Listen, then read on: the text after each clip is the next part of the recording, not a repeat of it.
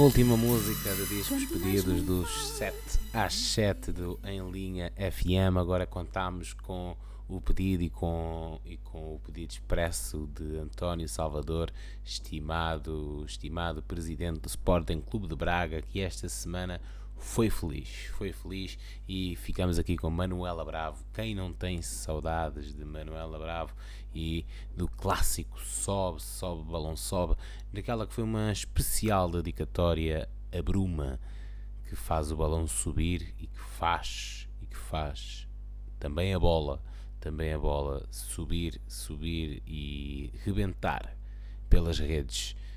É a especial dedicatória a Bruma, Ouvimos mais um bocadinho, ouvimos mais um bocadinho também. Também temos tempo. Vai estrela que me deixe lá viver e sonhar. Leve o meu amor comigo, pois eu sei que encontrei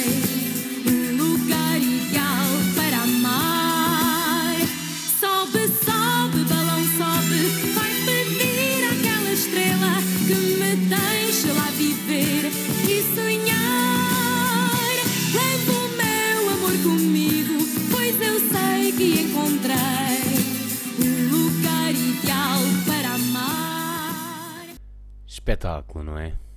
Recordar a Manuela Bravo é, é como uma geração de 90 a recordar uh, os Desert. Os Desert, por exemplo. Dedicatória especial a Bruma. Bruma, uh, esta semana em Berlim, foi uma bola. Foi uma bola de Berlim que tu, que tu tiveste. Mas não me quero emocionar, não me quero emocionar. E passo, passo a transmissão para Wilson Tavares. Foi o 7 às 7 no Em Linha FM. E agora passamos para o podcast em linha, eh, já, com, já com o Wilson. Já com o Wilson. Wilson, passo-te a palavra. E que bonita dedicatória em mais uma edição de Discos Pedidos.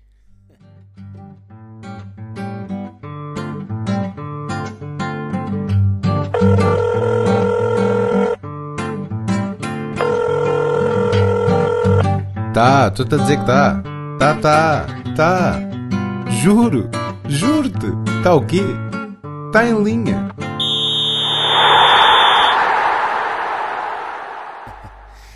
Obrigado, Marco, obrigado, obrigado. É, foi de facto uma, uma homenagem muito bonita que fizeste aí, que fizeste aí ao Bruma e de, obrigado também desde já ao António Salvador e os meus parabéns ao Braga. Uh, ele já não está na transmissão, pois não? Estamos quem é este caralho aqui que invadiu o, o meu podcast? Querem-me explicar-me o que é que aconteceu aqui? Se vocês estão à toa, eu também estou. Tipo, não sei quem é este gajo. Mas pronto, whatever, whatever. Maltinha! Maltinha, maltinha, malteses, meus fiscais, como é que nós estamos? Como é que nós estamos? By the way, ganda som, né? Ganda som, bate aí bem com o Bruma. Ainda ninguém, ainda ninguém tentou perceber a história do balão, do Bruma. Que é certo é que ele nunca deu o nozinho do balão quando esteja. Ele, metaforicamente, estará a dizer o quê? Eu tenho oxigênio para dar e para vender? Eu sou tipo o velho do apartamento posso encher balões e vou voar até lá acima. Não sei, mas é um ótimo festejo e achei uma maneira, uma maneira estupidamente original de começar este 14 episódio com vocês, maltinha. Como é que estamos? É segunda-feira, sempre à segunda-feira, tipo a Índia, porque é assim que se começa a semana. Acabou a liga temporariamente. E agora vamos ver o quê? Maldinha, não sei se me estão a ouvir melhor. Uh, estão, estão a ouvir com uma voz mais. Mas me estão literalmente a ouvir melhor. Que eu agora tenho aqui o microfone todo XPTO falar comigo e acho que foi isso que também deu asa a sentir-me um locutor de rádio barato. Uh, então espero, espero que literalmente que isto no fim de eu gravar esteja, esteja, algo, esteja algo combustível. Uh, mas é isso, maltinha. Como é que vocês estão? Como é que vocês estão? Sempre a responder-me. É impressionante a capacidade comunicativa que eu consigo estabelecer com vocês. É incrível, é incrível. Espero que tenham tido uma semana incrível. Que o vosso clube, se for o meu, tenha ganho e se o vosso clube, que não for o meu, tenha perdido. Uh, não aconteceu. Foi semana de vitória na Liga, pelo menos para os três grandes. Maltinha, semana gorda de futebol. Foi, teve de volta a Champions League, a Liga Europa, a Liga Conferência. Tivemos muitos casos, tivemos muitas polémicas. Acham que eu venho para aqui sem peixe, sem peixe para amanhar. É assim que se diz, amanhar o peixe? É, deve ser, amanhar o peixe. Vocês sabem amanhar peixe? Não sabem amanhar peixe. Então, só atingem outro nível de maturidade quando souberem amanhar peixe. Podem até saber pescá-lo, mas não sabem amanhar peixe. Pensem nisso. Não têm que gostar de peixe, mas um homem tem que amanhar peixe. E se não és homem, quem está a ouvir este podcast, se és uma menina, também tens que saber amanhar peixe. Pá. Fica a dica, fica a dica. Meus fiscais, espero que tenham tido uma semana incrível, uh, semana, semana europeia, mas também semana de jornada 8. E eu acho que comece por aqui. Se a jornada 7 foi bombástica em alerta de vermelhos, por exemplo, com muitos cartões vermelhos, uh, posso dar esta tirada porque foi, foi, foi, foram muitos foram muitos os cartões vermelhos a, a, jornada anterior, na jornada 7. A jornada 7 teve 7 cartões vermelhos e a jornada 8, que terminou ontem com o jogo do Sporting e com a vitória diante do Aroca, esta jornada 8 terminou com 4 cartões vermelhos, 4 eh, cartões vermelhos ainda assim, estamos a falar de 11 cartões vermelhos em 18 jogos. Não é coisa pouca. Não é coisa pouca. Uh, jornada 8, maltinho, em termos de balanço geral, tivemos 21 golos nesta jornada. Tivemos pé quente, tivemos pé quente, não pé, não pé tão quente como a semana passada, que acho que houve quase 30, 30 golos. Mas o mais curioso, e eu volto a pegar nisto, obviamente que eu volto a pegar nisto, deixem-me só dar aqui um golo no meu copo de whisky.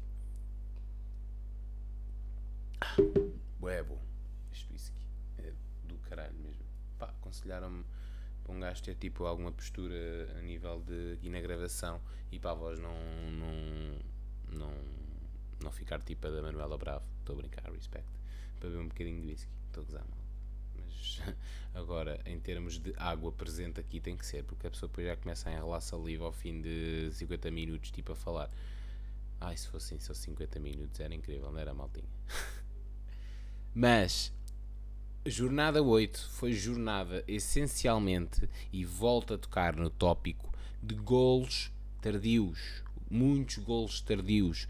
Esta semana, e já aconteceu a semana passada, na jornada 7, na jornada 8 tivemos 6 golos para lá dos 80 minutos, sendo que 5 desses 6 foram para lá dos 90. Basicamente é estar a dizer que todos os golos foram uh, seis golos, ou seja, estamos a falar de quase um terço dos golos marcados nesta jornada uh, foram marcados para lá dos 90 e todos eles alteraram o marcador para dar a vitória no final da partida, ou em reviravolta ou uh, em, em, em, caso de empate desfazer o marcador para, uh, para a vitória, seja para a equipa da casa, para a equipa fora. Uh, não sei qual foi o jogo da jornada que vocês gostaram mais. Para mim houve vários pontos altos, mesmo, mesmo. Uh, curioso, ainda acima de tudo, é ver equipas que começaram muito mal este campeonato e que agora estão a conseguir dar a volta por cima, por exemplo. Não vale só olhar aqui para cima, mas mesmo em jogos dos três grandes houve muita emoção até o fim.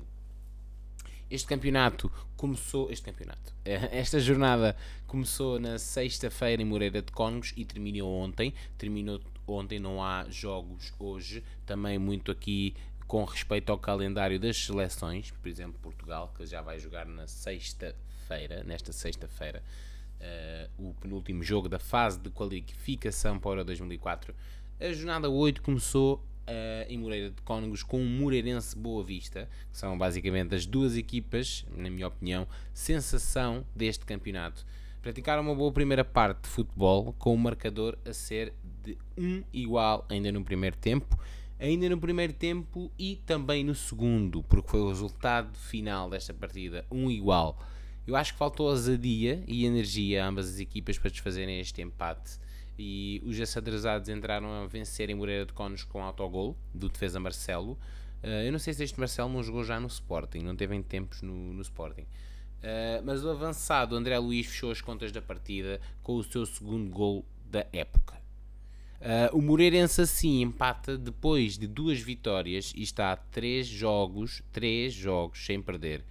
O, o conjunto de Petit, uh, que entretanto ainda vai reclamando os salários em atraso e que a SAD já prometeu regularizar esses mesmos salários em atraso, depois do excelente arranque, apenas conseguiu somar dois pontos nos últimos três jogos. É uma fase obviamente menos boa para uh, a equipa de Petit, que termina esta jornada, esta jornada 8, na sexta posição do campeonato e o Moreirense em oitavo.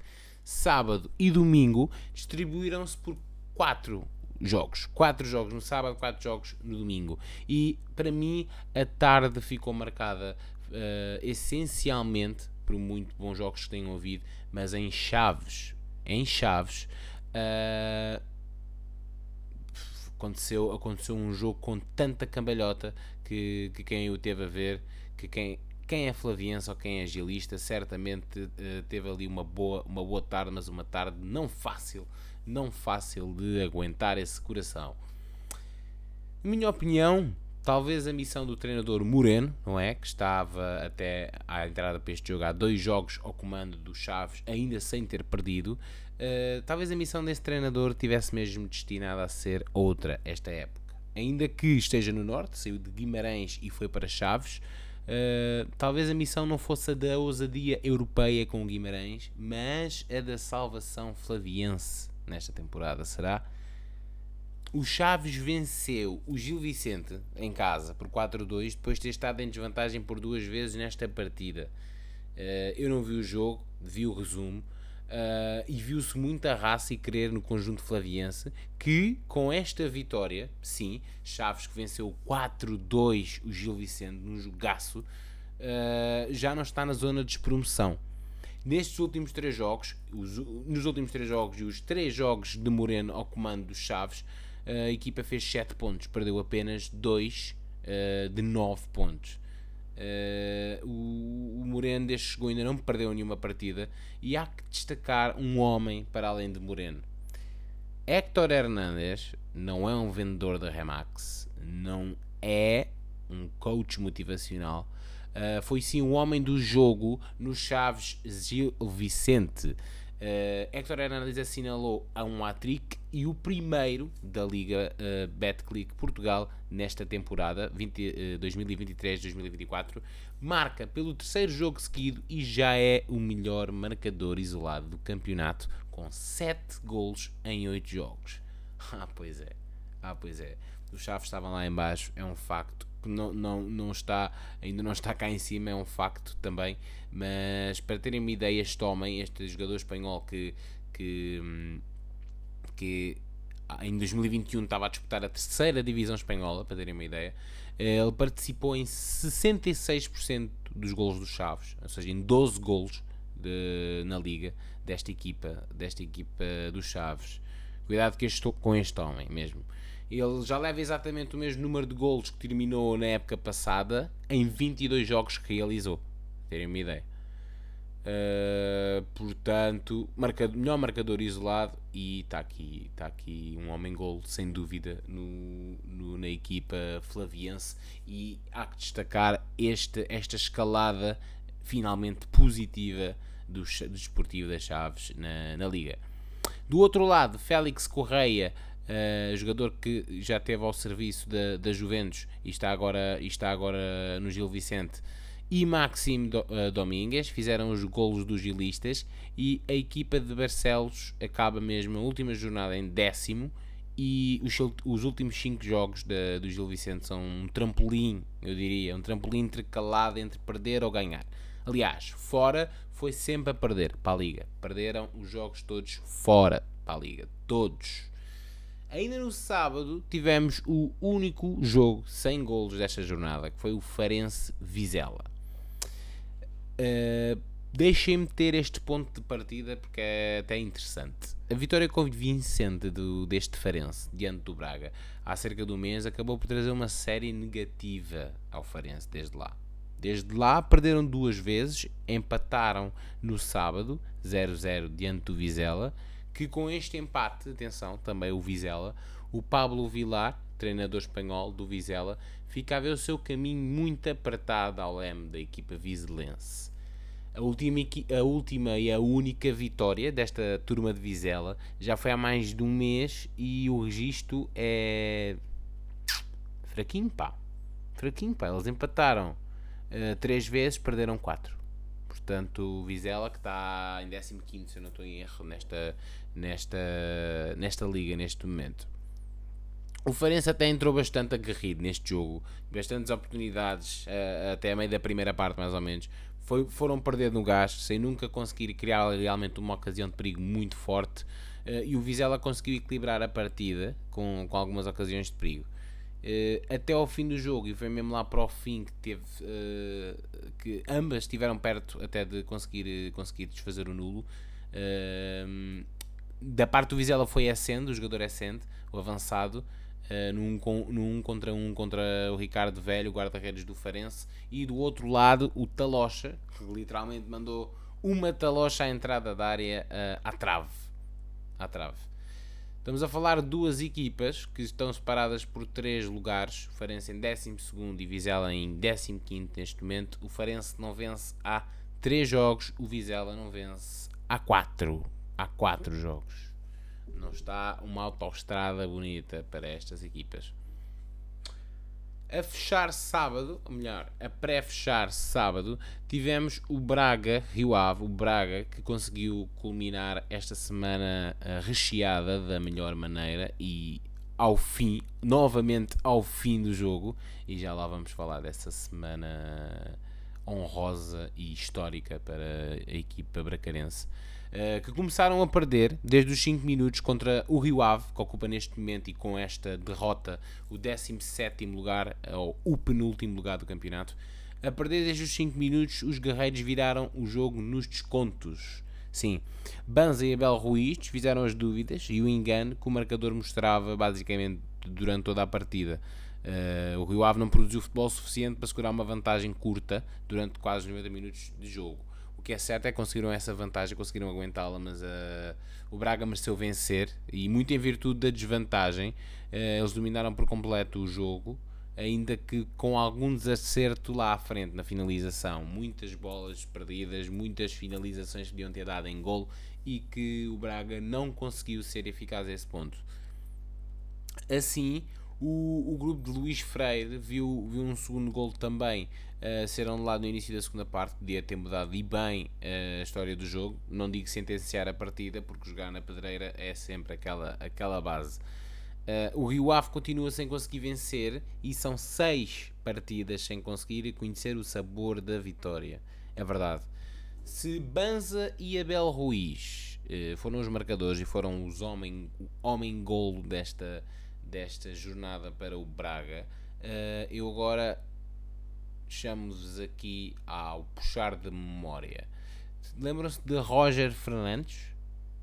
Roger Fernandes, aquele menino que se estreou no Braga com 15 anos, com Luís Carvalhal, há dois anos, por assim dizer, que ele tem 17 anos neste momento.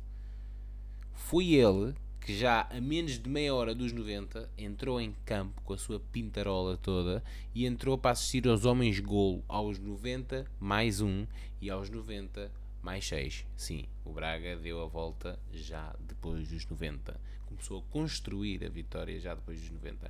E foi mesmo o Roger Fernandes, o homem do jogo. Tem estrelinha e, epá, e vai dar que falar. Já estamos a dizer isso há muito tempo e vai dar que falar.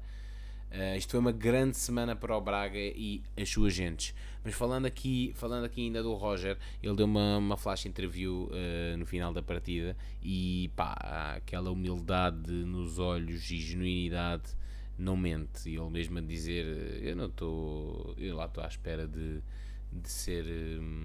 de ser titular no Braga. Eu sei bem, eu sei bem o que é que eu tenho aqui, né? Sei bem quem é que eu tenho pela frente e não estou preocupado com isso, estou preocupado em levantar-me da cama todos os dias e ser e fazer o meu caminho e também motiva muito ter o João Montinho e o Fonte que foram campeões europeus em 2016 e eu estava a vê-los pela televisão. Pá, bué, bué bacana, bué bacana o miúdo. E eu próprio, eu próprio já não, não é, não me lembrava dele. É, eu sei da existência do, do miúdo, mas como ele nunca mais jogou, ele não tinha jogado esta época, foi o primeiro jogo e entrou assim. Pá, é, é sem dúvida um rasgo que só joga a favor do miúdo e consegue aqui basicamente duas assistências para gol e uma vitória bem importante para o Braga para não começar a perder uh, terreno para, para os grandes, né? Vitória do Braga na pedreira depois da histórica vitória contra a União de Berlim, já lá vamos. Sábado terminou Sábado terminou uh, no Estoril, no Estoril, com o Estoril Benfica, o Estoril que é sim, o último lugar do campeonato neste momento. E deixem que diga, o Estoril eh, perdeu um zero com, com o Benfica. Uh, e as que doem mais são estas, mas para o lado das águias, as que sabem melhor também são estas. Os canarinhos de Estoril não chilrearam a canção que produziram durante toda a partida, a verdade é essa. O Estoril perdeu, 1-0, um com um gol do central António Silva nos descontos e o central encarnado não só resgatou, resgatou os três pontos para as águias, como, bem como salvou o Benfica do empate no último lance do jogo. Uma sacudidela fulcral de cabeça para sacudir o perigo. Uh, pá, do caralho. Tipo, tá, tinha a cabeça no sítio certo, também é verdade, mas foi uma bola já depois do gol do Benfica. Tipo, foi uma dupla bola, basicamente, de cabeça que ele em 5 ele em cinco minutos, nem tanto, eh, deu o golo e salvou o Benfica deste, desse empate que sinceramente não seria imerecido para, para o Estoril. Grande jogo do Estoril. Uh, para lá das bolas aos postos, que eles já deram um, pelo menos uma bola ao posto que seria um golão, o, o Turbin estava, estava batido completamente. Uh, foram rasgos individuais, individuais também muito interessantes. Foi uma equipa sem medo de jogar o seu jogo. Isto é muito clichê dizer, mas é verdade, porque o Estoril, sabendo o momento que atravessa, agora também com o novo treinador Vasco se abra, eles sabem que, tinham, que são estes jogos que podem dar aqui um, um, um revés na, nesta má fase e também jogos contra o Benfica contra o campeão nacional uh, aumentam muito a moral quando correm bem. O próprio treinador Vasco se abre disse que os jogadores no final do jogo estavam no balneário a chorar de frustração com esta derrota, porque de facto eles mereciam mais, eventualmente. Jogaram-se o jogo do primeiro ao último minuto e também não foi por acaso que este jogo, que este jogo, que este gol surgiu tão tarde uh, na, na, partida. O, o Schmidt uh, rodou novamente a equipa e não foi pouco. Havia aqui que colmatar uh, as, as ausências, não é verdade?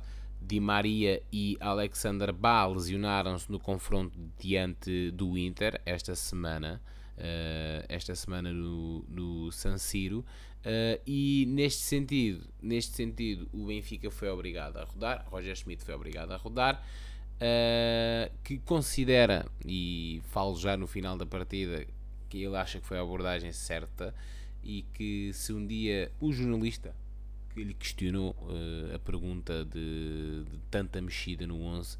Ele diz que se um dia ele for treinador, talvez possa fazer diferente. O Schmidt não gostou de ser questionado acerca das mudanças.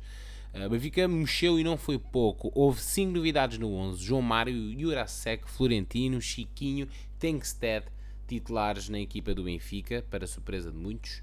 Uh, o, o, que deixa de ser surpresa começa a ser o 11 sempre a rodar. Eu pergunto, o Benfica terá já um 11 tipo ao fim de 8 jornadas de campeonato? O que é certo é que na minha cabeça tenho o 11 do Benfica. Não sou eu que não sou eu que que, que os meto lá dentro. Uh, mas olha, tinha-me pensar nessa merda, meu. Imaginem, cada sócio, pá, não sou sócio do Benfica, tipo, não me crucifiquem mas cada sócio poder montar o 11 por ano do Benfica. Tipo, obviamente que não é assim, né? nem, há, nem, nem, isto nem sequer faz sentido, mas haver um giveaway, haver um giveaway, um jogo da época, nem que fosse para a taça de Portugal, o adepto ganhava e podia escolher o 11 do campeonato. E obviamente com o adepto do Benfica não ia querer foder a equipa, né? Mas o que é certo é que o Benfica. Uh, por muito que Schmidt saiba qual é o seu 11, uh, Benfica, fruto de lesões ou fruto de, de castigos ou fruto de opções, também é verdade, uh, ainda não, vi, não, não, me parece não ter aqui um 11 pré-definido para, para jogar. Se Coco, se Coxo, aliás, é, é aquele investimento quase que parece que tem que jogar sempre, não necessariamente, é verdade. Nós vimos um Chiquinho a titular por opção, por mera opção do treinador. Nós vimos Tankstead a titular com Artur Cabral e o mega investimento feito no jogador, eh, bem como Musa, que, que, é, o, que é aquele jogador que que, que, o Benfica, que o Benfica tem polido e ele tem correspondido com golos, ficaram no banco. O que eu vi neste Benfica no sábado foi. Eu sou sincero. Novamente, eh, e nem quero, nem quero ter aqui o jogo do Inter como exemplo, porque foi. não correu bem, não correu nada bem. Uh, o que eu vi no Benfica foi muita falta de definição no jogo direto e na construção rápida, novamente. O Rafa muito preso, muito preso, também muito cerrado, mas o Rafa, o Rafa quando é engolido, ele não consegue. Uh, o Rafa funciona bem com espaços e com bola e com bola corrida e não teve espaço para o fazer. Um Neres muito interior, sem conseguir vislumbrar a baliza também, sem conseguir fazer aquelas perfurações para dentro. Uh, obviamente que estava que estava numa linha com com Jurasek. Uh, também ainda não há ali uma, uma, uma, ligação boa entre aquela linha, mas uh, o Benfica, o Benfica, sinceramente, o melhor que conseguiu nesta partida foi os 3 pontos. Há, muito, há muita coisa boa a retirar, mas uh, o Benfica não encheu o olho, faltou a não encher o olho com a exibição, sinceramente. Uh, mas lá está, eu tenho que dar também o mérito ao Estoril porque não foi só, não, não é só de mérito do Benfica e o Benfica fez por lutar pelo resultado até ao fim e acabou por acontecer. Uh, eu dou o principal destaque no, Benfica Dou nota grande, não sei se 10, mas perto disso, para a dupla de centrais do Benfica. Uh, estiveram exímios mesmo, o António Silva e o António Otamendi voltaram a mostrar que pá, dali, dali pouco passa. Uh, e dou também uma excelente nota a Trubin, que faltou demonstrar muito caráter na baliza. E este guarda-redes, desde, desde aquele pesadelo de jogo contra o Salzburgo, que, que ele rapidamente uh, ligou o chip e parece outro. Parece outro, sem essa. Uh, vitória do Benfica, que foi a sétima vitória seguida do, do Benfica no campeonato, depois daquela estreia uh, amarga contra o Boa Vista e a derrota no Bessa. Ainda a destacar, Guedes entrou na segunda parte também para o Benfica. Uh, e fez os primeiros minutos da época pelo, pelos encarnados. O de Guedes faz aqui o primeiro jogo, ele que voltou já ali no fim do mercado, ainda não, não tinha treinado, uh, e e fez aqui já o seu, o seu primeiro jogo pelo Benfica nesta, nesta temporada. O Benfica que termina então aqui esta paragem para as seleções no segundo lugar uh, do campeonato. Ainda, ainda uh, sem qualquer empate, tem uma derrota e tem sete vitórias. Domingo, domingo foi domingo gordo também, foi um domingo gordalhão e tivemos também quatro jogos, como, como eu vos disse ainda há bocado, e é assim, muitas, muitas. Não diria surpresas, mas muito jogos com história, jogos com alguma história. Tivemos um Casa Pia Estrela da Amadora que hum, foi basicamente um duelo entre vizinhos ali em Lisboa, né? E o primeiro jogo entre estas duas equipas eh, na, na Primeira Liga da história, Casa Pia Estrela da Amadora. Uh, e até, pá, botem, botem equipas de Lisboa, porque isto é só equipas do Norte, pá, é sempre fixe ver aqui duelos, duelos aqui de Lisboa ao redor sem ser, sem ser sempre os mesmos a jogarem, né? Benfica Sporting e, e por aí adiante. Uh, resumi de forma a compensação depois do esforço, digamos assim. Uh, aliás, o Estrela teve que puxar do, dos, dos galotes, dos calotes ao, ao banco Uh, e, e, na verdade, e na verdade é assim. É certo que o Estrela não tem tido a estrelinha da subida, mas, mas esta equipa luta em campo que se farta. Eu estou farto de dizer isto, na verdade, mas o Estrela dá muito trabalho. É uma equipa uh, com jogadores virtuosos, com jogadores que, que se consigam destacar individualmente pela sua técnica. Uh, não há ali, há ali jogadores bons, é verdade, mas é uma equipa que no seu coletivo dá trabalho. É muito física, é muito intensa e disputa, e disputa muito um jogo físico com, com o adversário.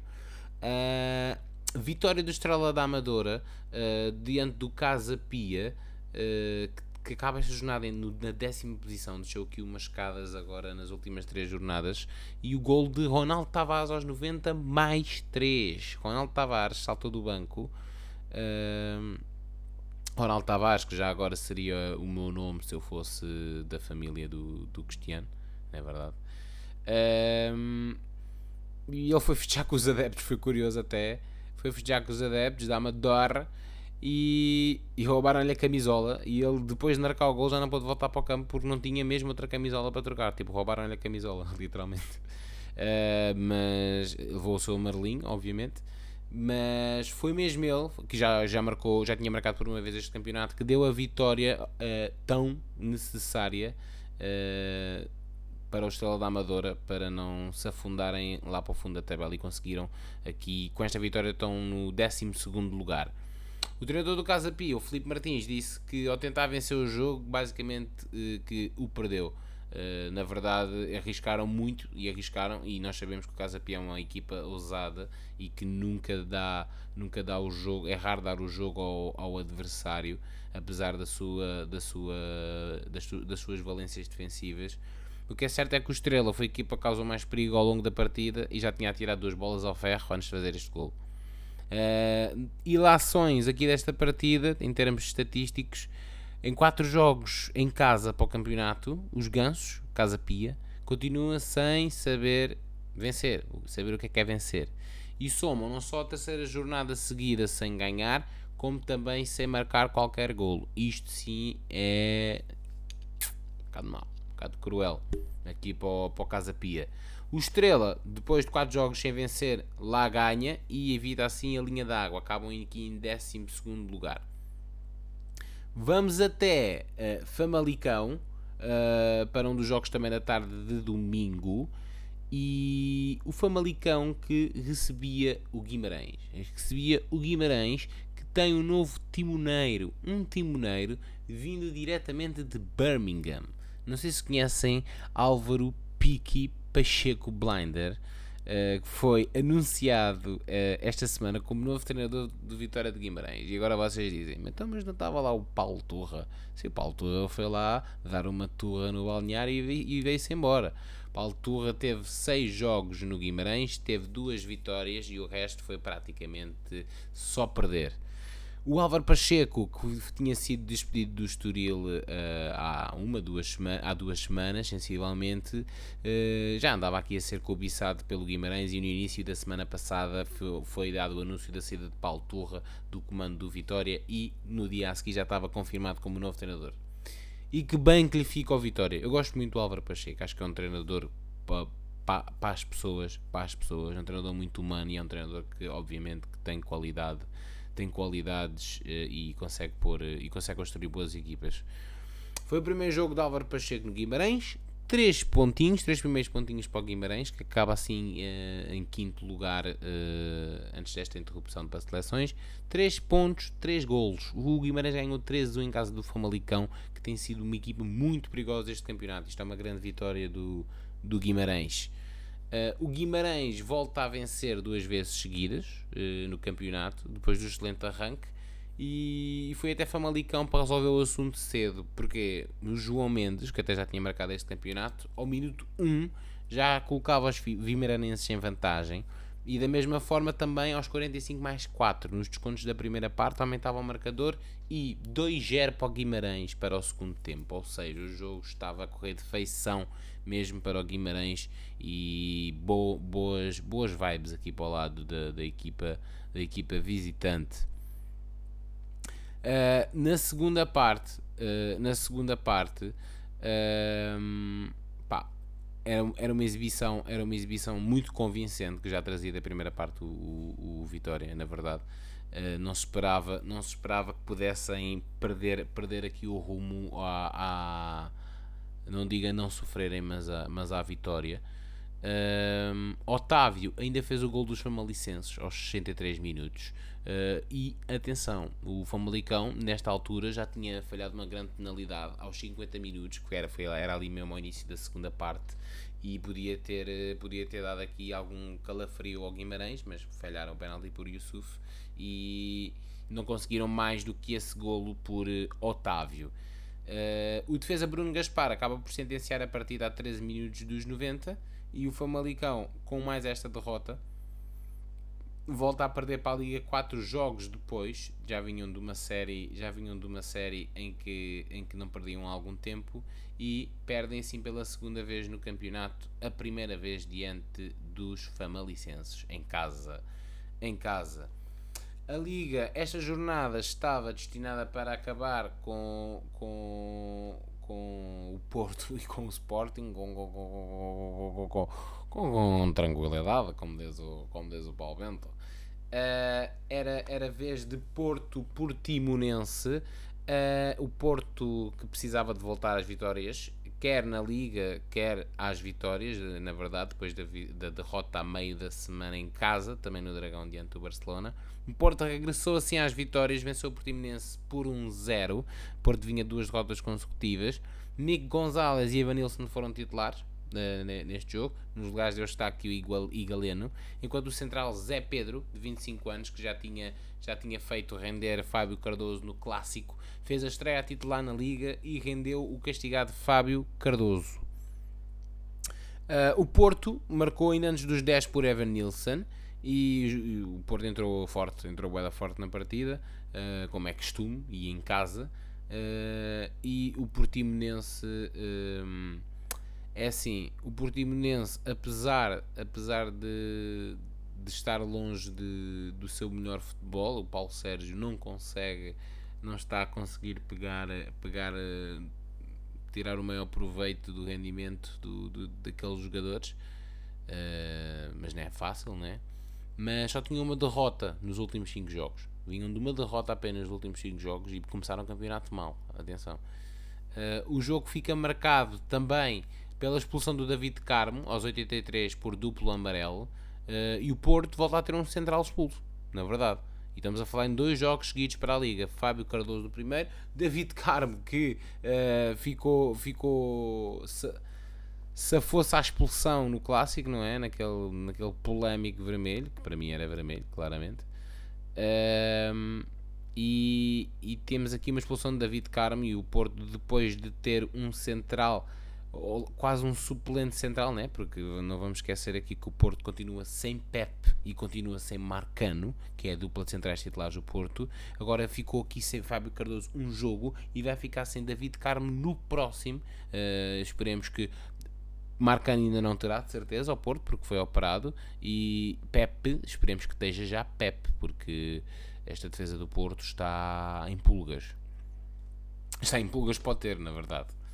Por outro lado, hum, é assim, aqui no Portimonense, uh, aqui no Portimonense, eu dou aqui o principal destaque, uh, não, até, não até dentro de campo, porque eu não quero, não quero, não quero comentar muito este jogo que eu pouco, pouco acompanhei, também não, não, não acompanhei bem o resumo, mas, mas ficou muito marcado, foi até fora das quatro linhas, o Portimonense pode ir bem queixar-se da, da falta de apoio dos adeptos. Uh, não foi visto nenhum adepto do Portimonense no Estádio do Dragão, nenhum na bancada destinada à, à, equipa visitante, não estava lá nenhum adepto, pá, e isso só demonstra também alguma falta de respeito uh, pela, pela, pela equipa, não é? É um bocado, é um bocado triste. Do lado, do lado do Porto, curiosamente, curiosamente, não é assim tão curioso, não é verdade? Mas contaram com os VIPs Otávio e Dalô, que voltaram a visitar os Dragões e foram ver o jogo do, da ex-equipa e foram, tiveram, marcaram presença no estádio do Dragão. Já esta semana, Maxi Pereira e o Cebola, o Cristiano Rodrigues, tinham ido ao Olival e também acho que assistiram à partida do Porto no, no Dragão. Com esta vitória do Porto pela margem mínima, uh, o Porto que ainda, o Porto que ainda um, viu Tony Martinez com um gol anulado, a ser anulado aos, aos, 90, aos 90 mais 5, uh, mas ficou, acabou mesmo por ficar por um zero a partida. O Porto Uh, continua assim no pódio do campeonato, em terceiro lugar. Não houve mudanças aqui nos três grandes, como eu já tinha dito. O Porto está em terceiro e o Portimonense desceu para décimo segundo com esta derrota. A liga ficou fechada então com o Sporting Aroca. Tanto Porto como Sporting tinham sofrido uh, desaires em casa para as competições europeias e procuravam a redenção e importantíssimo uh, fechar aqui, uh, fechar ou meter o campeonato em stand-by sem perder pontos. E o Sporting uh, ganhou, o Sporting venceu o Aroca por 2-1, o Sporting que era líder e em noite de homenagem a Laszlo Bologna, não sei se sabem quem é o Laszlo Bologna, ele dispensa apresentações na verdade, foi só o treinador que lançou Cristiano Ronaldo e o penúltimo treinador campeão pelo Sporting, é verdade. O Sporting quis deixar para trás a noite de quinta-feira para a Liga Europa e a derrota contra a Atalanta e quis voltar às vitórias em Alvalade e continuar só, só com vitórias em casa. O Sporting só ganhou ainda para o campeonato, na verdade. Uh, o Aroca fragilizado, o Aroca fragilizado, que, que neste momento está apenas a dois pontos de, do último lugar, o Aroca não vence, não vencia e não vence desde a primeira jornada. Tentou levar os melhores argumentos para dentro de campo, mas o domínio e o abafo ofensivo do Sporting foi sempre inquestionável. O Joker, este que foi o homem do jogo, pá, fez um jogão, fez um jogão mesmo. Uh, corre que se farta, Uh, Tiago Gai dizia no final do jogo que ele cansa, consegue, um homem consegue cansar uma defesa inteira porque ele é muito móvel, uh, desgasta-se muito em campo o jogador, mas é um jogador que não dá um lance por perdido e está sempre a cheirar o golo, vai ele buscar a bola onde, onde vá. Jócaras, que foi o homem do jogo, inaugurou um marcador para o Sporting ainda na, ainda na primeira parte e fez o sexto golo na Liga. É o segundo melhor marcador do campeonato. Mas foi ainda na primeira parte, com a expulsão de Diomandé, temos aqui mais um central expulso desta, do Sporting, uh, por acumulação de amarelos, ainda na primeira parte, e o Sporting aí acabou por complicar o jogo, de, de certa forma, obrigou a Mourinho na segunda parte a tirar o Edwards e meter o Mateus Reis na partida, Uh, já, já tínhamos visto esta substituição, acho que esta época, e também fruto de, de expulsão, se eu não estou em erro. Uh, e o Aroca consegue mesmo empatar uh, pelo homem-gol do Aroca, que é o Mujica, no entanto, o Sporting, o Sporting é, com, com a sua superioridade uh, nunca, desarmou, nunca desarmou, sabia que era possível uh, ganhar e resolveu a partida a 21 minutos dos 90 por Morita, passe de pote de Pedro Gonçalves, titular na partida. O defesa Rafael Fernandes de Oroca também acabou por ser expulso já perto do final e já o Sporting tinha praticamente arrumado o assunto. Sporting está vivo, Sporting está bem vivo, está cheio de saúde na liga e conquistou a sétima vitória no campeonato. O Sporting uh, que ainda não perdeu, teve um empate, ainda não perdeu. Um, o Aroca continua a conta gotas e está apenas a dois pontos do último lugar e houve aqui uma houve aqui, houve aqui uma expulsão que ainda, ainda pode ter alarmado o Sporting porque não marcou cedo. Não marcou aos 90 mas não marcou cedo o gol da vitória mas na verdade na verdade o jogo nunca teve descontrolado para o Sporting. Foi aquele resuminho foi aquele resuminho de jornada. E era como eu estava a dizer eh, foi muito emocionante aqui ao nível também dos lugares cá em baixo porque tivemos um Estrela a fazer um grande jogo, tivemos um Chaves a fazer um jogão e Moreno, o Moreno foi ali acordar literalmente os Chaves, e obviamente também tivemos grandes jogos, o Benfica a vencer ali no fim, uh, foi também um jogo emocionante porque o Estoril foi mesmo uma dor de cabeça para o Benfica, e o Benfica, se não levasse pontos do Estoril, uh, a coisa, a coisa começava, começava a complicar para o Benfica, sem dúvida alguma.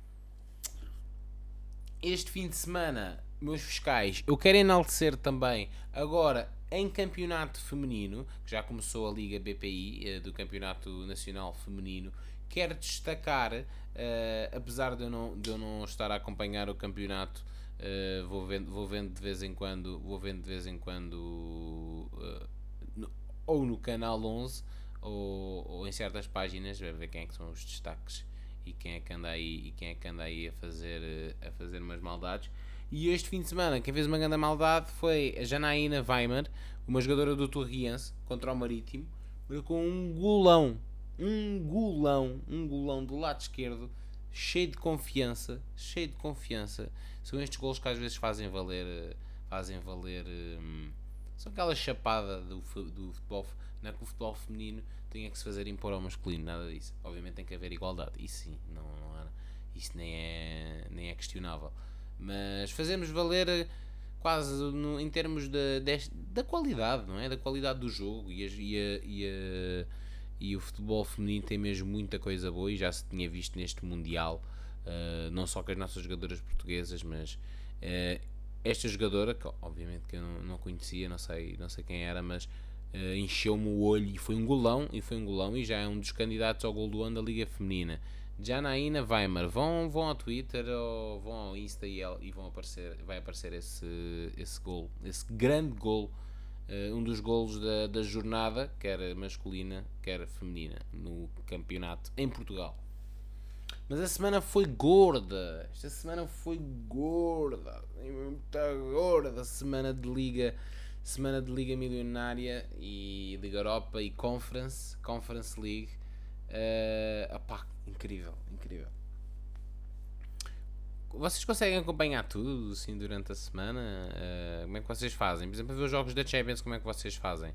Vocês metem tipo PC à frente, ecrã dividido, está um jogo a dar no PC, está um jogo a dar na, na televisão, uh, vão ao café até com o pessoal e vão ver o e vão ver o Benfica ou o Porto e o Sporting só e tipo estão a acompanhar os outros tipo pela aplicação do telemóvel, como muitas vezes faço também também quando faço assim uma apostazinha ou outra. Um, desligam completamente uh, vendo só o vosso clube e no final atentamente vão ver os resumos do, do jogo. Fazem um mix de tudo isto que eu falei uh, todas as semanas de Champions, né? Estamos a falar aqui muito jogo, muito jogo ao mesmo tempo.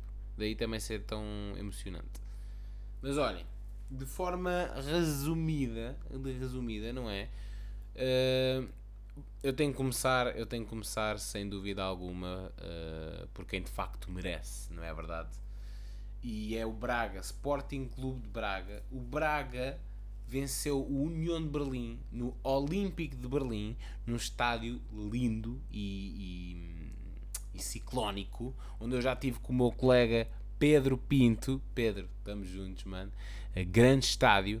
Uh, o Braga que foi vencer a Berlim contra todas as odds, contra todas as odds, literalmente, depois de ter estado a perder por 2-0. E foi um jogaço, foi um jogaço digno de filme da Netflix, porque tudo uh, estava alinhado. Obviamente, o Braga não estava ali com adeptos, aliás, estava com 75 mil adeptos contra, acho que foram uns 500 adeptos do Braga até, até Berlim. Uh, mas foi uma atmosfera incrível para se vencer uma partida, foi, foi muito bonito. Uh, e muito mais depois de estar a perder por dois, uh, não é? Só faz lembrar aqueles jogos Portugal-Inglaterra, ou, estão a ver? Foi um hino ao futebol de Bruma, sobe, sobe, balão sobe. Uh, foi já eleito o gol da semana da, da Champions. Uh, é impossível o gol do Bruma não vos ter passado à frente dos olhos. Foi um golão, mas um senhor golão. Quanto mais ângulos vêm daquele gol, mais vocês ficam. Wow! Depois metem aquilo em super slow motion e ficam wow. O Roberto, o Roberto Martinez olhou para esse gol e ficou. Fazia melhor. Estou a brincar, estou a brincar. Uh, Bruma, Niakate e Castro deram um pontapé nos descrentes e o Braga somou a primeira vitória nesta edição da Champions League. Aquela, aquela que muitos desconfiavam que acontecia, não é? dada a dificuldade do grupo. Este mesmo meu colega Pedro Pinto uh, apostou com um amigo Uh, eu acho que já tinha dito isto no episódio, no episódio, mas de facto que o Braga iria pontuar nesta Champions League e não só pontuou, como já pontuou uh, com vitória. Uh, e ainda faltam 4 jornadas para acabar isto, portanto tudo pode acontecer neste grupo. Que não é o grupo da morte da Champions, mas é o grupo da morte, sem dúvida, para o Braga. Mas o Braga está a conseguir corresponder e bem. Curiosamente, União de Berlim perdeu os dois jogos da Champions aos 90 mais 4 cagando azar. Cagando azar. Uh, União de Berlim, que é o último classificado do grupo, com 0 pontos, e o União de Berlim já depois disso voltou a perder contra o Dortmund este fim de semana e tem 7 rodas consecutivas. Eles não estão não estão nada bem, nada bem. No outro jogo do grupo, mas aqui mesmo enaltecer Braga, Braga, muito bom. Arthur Jorge a fazer um excelente trabalho e uma raça incrível destes, destes jogadores. E o Braga a acreditar, a acreditar, uh, acreditar tá, tá, é uma palavra de ordem naquele grupo do Braga este ano, que é sempre perigoso, mas uh, nós só estamos à espera de ver até onde é que isto pode mesmo dar, não é? E já há 10 anos uh, nos mostraram como a final da Liga Europa que não são, não são fruta podre. Em Nápoles, que foi o outro jogo do grupo C, houve cambalhota no marcador e fartou-se de haver cambalhotas no marcador nesta jornada da Champions.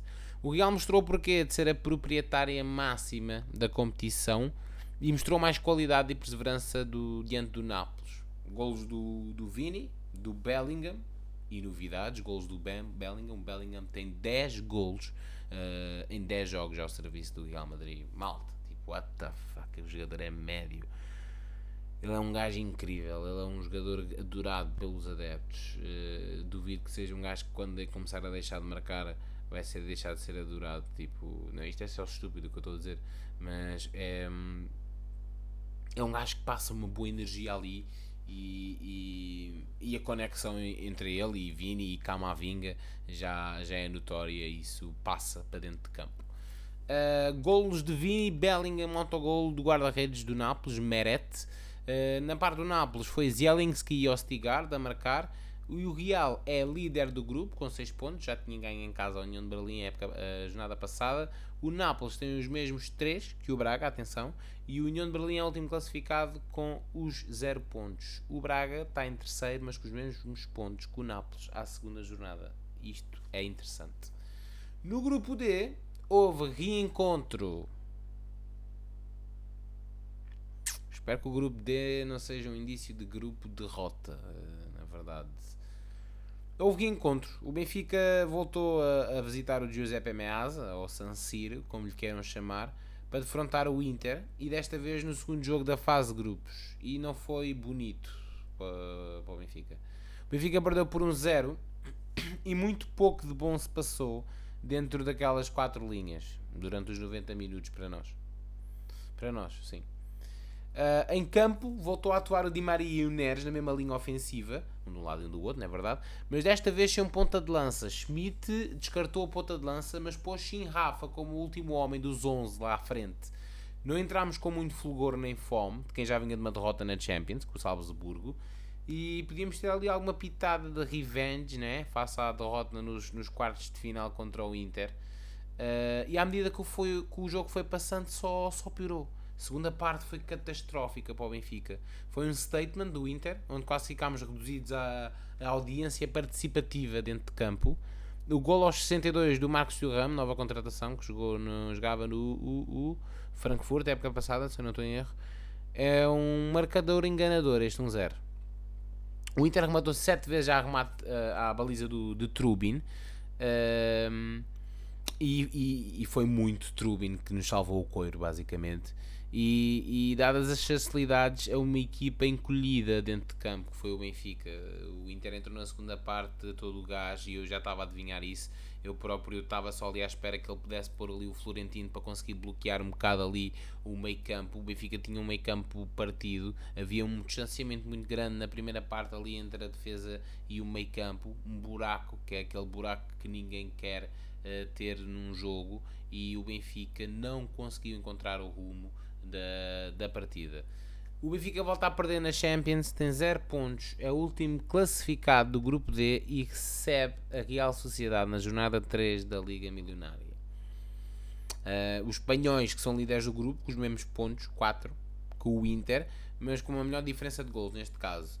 E esta sociedade foi realmente mais eficaz na Áustria, diante do Salzburgo, e aos 27 minutos já, já tinham sentenciado a partida com, com 2-0. Uh, eh, não foi um jogo difícil para a Real Sociedade.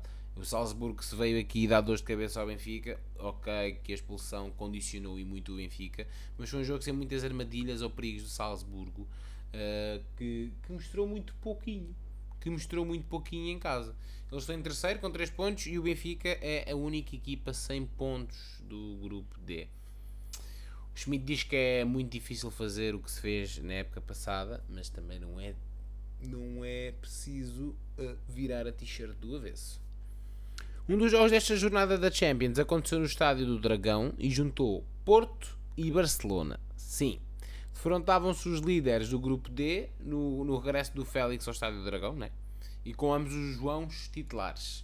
João uh, Félix, que espetou lá um cabrito, e João Cancelo, que pôs lá uma mãozita. Não pôs mãozita, aquilo não foi mão. E vocês sabem que não foi mão. Aquele lance, naquele lance que podia ter dado penalti para o Porto. Mas que ali, mas que ali. Foi logo anulado, foi logo anulado essa, essa tentativa de, de penalti. O Barça venceu 1-0 um com o gol do Ferran Torres, que rendeu o Lewandowski e que saiu ilusionado da partida, ainda na primeira parte. Eu diria que foi um resultado injusto para o Porto. Porto até criou mais hipóteses claras de gol com o Barcelona. Sim. Conseguiu ter mais bola em muitas ocasiões da partida, só não foi, mais uma vez, eficaz. Uh, bem como o referenciado o árbitro inglês, o Anthony Taylor, né? aquele grande árbitro inglês, uh, que, que não foi eficaz e que acho que não teve a melhor visão em muitos lances. Ficou uma grande penalidade por assinalar no Dragão, não é tal do, cansa, do cancelo da mão, uh, mas foi um puxão de Condé, o defesa do Barcelona, ao Taremi dentro da área uh, à vítima Taremi dentro da área, uh, mas de facto foi puxado, foi puxado Taremi e há imagens que mostram uh, uma falta evidente, não deixou grandes dúvidas, na verdade. O Porto perde assim, mas já tinha somado 3 pontos e, e, perde aqui com, com um grande Barcelona, com um grande Barcelona que veio, que veio ao, ao, Dragão mostrar que é, que é superior, obviamente, mas o Porto foi uma dor de cabeça e creio que, sinceramente, o resultado mais justo podia ter sido o empate, no mínimo, no mínimo. O Shakhtar, no outro jogo do grupo, foi à base que vencer o Antuérpia por 3-2, depois de ter ido a perder 2 já para a segunda parte, deram a volta e o Alderweireld, do capitão dos belgas, que era do Tottenham, falhou o penalti aos 90 mais 7 para dar o empate. Foda-se, não se faz, mano, não se faz. Uh, no outro grupo, grupo E, o Celtic perdeu na recepção ao Lazio por 2-1, com os italianos uh, voltarem desta vez a resolver a partida, mas para a vitória, e desta vez não foi, não foi o guarda-redes, uh, no período de descontos. O Pedro, dispensa apresentações, campeão mundial, campeão europeu, Pedro, aquela lenda do Barcelona, que já, passou, já tinha passado também pela Roma antes de ir aqui para a Lazio, marcou aos 90 mais 5 no outro jogo do grupo E e o Atlético recebeu o Feyenoord e venceu por 3-2 depois de ter estado por duas vezes a perder, mesmo em casa, no Vanda, no Vanda Metropolitano. O Morata bisou e o Griezmann, o Morata já tinha marcado da primeira jornada também, uh, e o Griezmann também contribuiu para colocar os colchoneros nesta liderança do grupo E, com os mesmos 4 pontos que a Lazio, partilhados. Pois é, o que é que tivemos aqui mais? Tivemos aqui um grande jogos e eu ainda não falei da grande surpresa da Champions, para mim que vocês já sabem qual é. Uh, mas ali para os lados, ali para os lados da Alemanha e em Leipzig, uh, foi mais um jogo para o City na Champions, mais uma vitória, mais líderes do grupo e nada novo. Os Citizens visitaram Leipzig, venceram por 3-1, com um grande gol do Foden ainda na primeira parte. E depois Alvarez e Doku na segunda parte, eh, ambos saltados do banco a sentenciarem a partida. Eh, do lado do Leipzig tivemos Openda, e não é novidade, é uma das joias da equipa, marcou o gol, marcou o gol da equipa da casa. Uh, do outro lado tivemos um Estrela Vermelha, que teve alerta vermelho quase toda a partida. Aos 88 lá empataram, 2 igual, ficou 2 igual, uma partida marcada por boés amarelos. Houve muitos amarelos no jogo. Uh, e o Young Boys começou a perder, conseguiu dar a volta à partida aos 61, ainda conseguiram dar aqui a volta ao marcador. Uh, mas o Estrela Vermelha conseguiu mesmo empatar e volta a marcar num jogo da Champions League. Mas são mesmo os últimos do grupo com os mesmos pontos com o Estrela Vermelha, uh, um ponto neste caso. Muitos golos houve, mas também houve golos sem jogos e o Milan volta a empatar a zero na Champions League. Desta vez foi no Sinal Iduna Park, naquele estádio que eu só quero ir. Tenho um amigo meu que foi lá agora há pouco tempo também. Uh, estádio do Dortmund. Uh, Dortmund-Milan ficou empatado a zero. Uh, um tinha perdido, foi o Dortmund, e o outro empatado antes. O Milan, com o Leão titular e homem do jogo, mais uma vez, não é novidade. ainda não marcou nem sofreu qualquer gol na competição ao fim de dois jogos. Estão-se a poupar? Estão-se a poupar? Ok. São terceiros do grupo com dois pontos e o Dortmund é o último com um ponto. Mas. Não sei o que é que foi isto. Drums. Em destaque nesta jornada está o jogo da jornada que aconteceu em Newcastle, que voltou a receber um jogo da Champions 20 anos depois e que regresso. O Newcastle goleou o Paris por 4-1. É verdade e não é mentira. É verdade e não é mentira. E não foram muitos nem poucos. Bastantes. Almiron, Burn, Longstaff e Scar foram os homens golos da equipa inglesa. E melhor, o melhor mesmo que, que os franceses conseguiram fazer, uh, num jogo que até foi, foi, foi, contou com a primeira titularidade na Champions do Gonçalo Ramos, foi reduzir o marcador para 3-1 pelo lateral Lucas Hernandes. Isto foi um atropelo que aconteceu em casa do Newcastle. Um atropelo mesmo. Uh, um grande jogo, uma grande, uma grande atitude. Um jogo à Newcastle do ano passado que o Newcastle que não está mal esta época, mas já teve uns vacilos estranhos nesta temporada. Uh, o Newcastle, com esta vitória, é mesmo líder do grupo da morte. E cuidado, num grupo com Milan, com Dortmund e Paris Saint-Germain, Newcastle volta à Champions 20 anos depois, líder do grupo à terceira jornada. Outra das surpresas desta jornada, cheia de surpresas, né? veio diretamente do, de Lens, da cidade de Lens, ou como diz o português, Lens, com a vitória dos franceses diante do, do Arsenal. O Arsenal, depois daquela coça ao PSV eh, por 4-0, perdeu 2-1 o Arsenal. Uh, e com uma reviravolta, mais uma, de, num jogo da Champions, do LAN.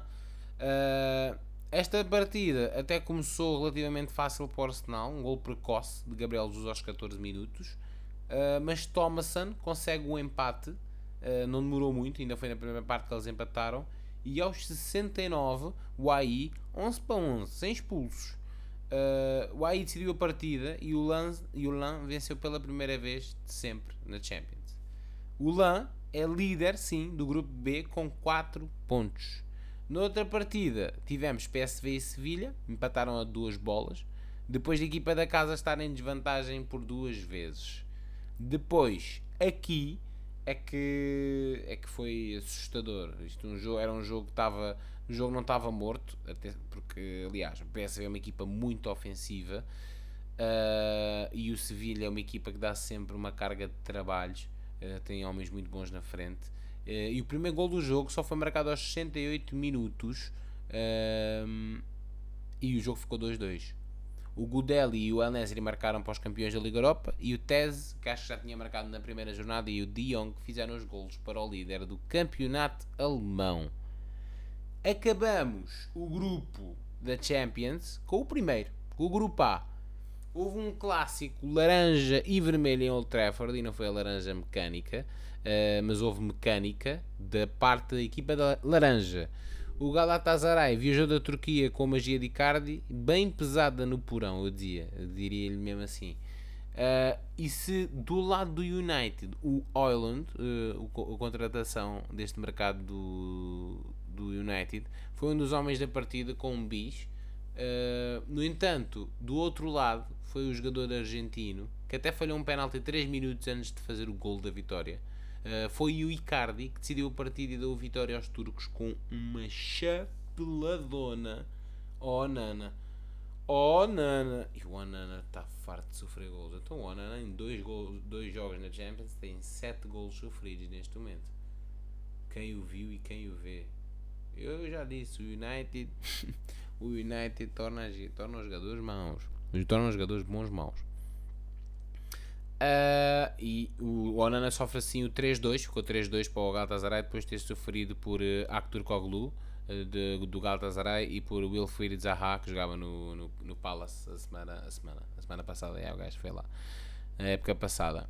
O United ainda não pontuou na competição, mas o Varane, com toda a confiança, assume que com esta equipa os Red Devils ainda podem vencer a prova. Vou pôr, vou, vou pôr aqui aquele, aquele aplau, aplauso, não, aquele riso maléfico depois na edição. O Dalot foi titular no jogo. Uh, o Dalot que você voltou a ser convocado para, para a seleção. Uh, o Casemiro voltou a ser expulso na partida e mais uma vez esta época. Eu não fui ver quantas vezes foram, mas o Casemiro, uh, se em mais de 200 jogos pelo Real Madrid foi expulso duas vezes, ele já foi mais, expulso mais vezes em menos de metade dos jogos, nem perto nem de longe, pelo Manchester United. Eu não sei o que é que se passa. Andava aí em polémicas com a mulher, ex-mulher, se calhar não anda demasiado focado, mas também. Uh, o United não atravessa a melhor fase, né? O United está em último com 0 pontos e o Galatasaray está em segundo com 4. Uh, a classificação fica definida com a vitória suada do Bayern, sim, nem sempre se ganha a golear na fase de grupos na Champions, não é, Bayern Munique? Uh, depois de ter estado em desvantagem já na segunda parte do jogo, sim, o jogo foi empatado a 0 para a segunda parte, uh, foi um gol de Lerager, num jogo em que Diogo Gonçalves foi titular. Musiala e o prodígio Matistel, não sei se já ouviram falar deste nome, Matistel, vão pesquisar, formação dos bávaros. Uh, os gols destes miúdos deram vitória mesmo à, à, equipa alemã, que fizeram os 6 pontos na competição. Nada novo, nada novo. Foi Champions League, foi Champions League. Desta, se, se na primeira jornada tivemos vitória de Braga e Porto, e derrota do Benfica, e não esquecendo o Sporting. Tivemos três equipas portuguesas vitoriosas. Nesta, nesta jornada tivemos apenas uma equipa portuguesa vitoriosa e foi o Sporting de Braga. Curiosamente, na minha opinião, com, com o grupo mais complicado das quatro equipas portuguesas em competições na Europa. É interessante isto. Na Liga Europa, vou dar destaque aqui ao Sporting, obviamente. Sporting perdeu em casa, diante do Atalanta, por 2-1, numa tarde de feriado esgotada, esgotada uh, em, em Alvalade. Em tarde de implantação da República, em dia de implantação da República, o Sporting não conseguiu implantar o futebol, uh, o seu futebol, perante também um, um, uma agarrida uma agarrida uh, vontade dos italianos, que foram para a segunda parte já vencer por 2-0, por 2-0 o Sporting. Foram uma equipa mais superior e mais decidida, que obrigou a Mourinho a definir peças uh, na equipa à entrada para a segunda parte. Mudou logo três peças, uh, três jogadores à entrada para a segunda parte Gyökeres marcou e o penalti convertido por, eh, pelo jogador sueco, que já fez o segundo gol na, na, Liga Europa, voltou a marcar e acho que ele neste momento já marcou tipo em 4 jogos seguidos. Cuidado. Uh, ainda fez sonhar o Sporting, marcou ali aos 76. Foram, foram minutos muito sufocantes também para o Atalanta. Uh, que ainda assim ainda ia marcando o 3-1 até, até ao fim da partida, mas o Sporting acabou mesmo por perder e o Atalanta, então, neste caso, fica líder do grupo D com 6 pontos. O Sporting mantém o segundo lugar com 3, depois da vitória do Sturm Graz na Polónia uh, por 1-0 frente ao Rakow. Uh, este balanço e este saldo, saldo de sucesso ou insucesso do Sporting em casa na Europa não está muito bonito, porque nos últimos 8 jogos em Alvalade o Sporting ganhou apenas um. Dar props também ao português uh, Mourinho, a Roma, Uh, venceu, voltou a vencer para a Liga Europa depois da vitória diante do. Acho que foi. Olha, agora está-me a dar uma, uma ligeira branca, maltinha. Mas isto também já é fome do jantar. Uh, mas venceram o primeiro jogo e, go, e agora golearam o Servete da Suíça por 4-0 e são líderes do grupo com 6 pontos. O Mourinho, que esta semana teve escaldado, teve escaldado pelo menos pela imprensa italiana que tanto gostam de atiçar o Mourinho, não é verdade? É verdade e não é mentira. E não é mentira. Foi semana, maltinha, foi semana de Champions, foi semana de Liga Europa.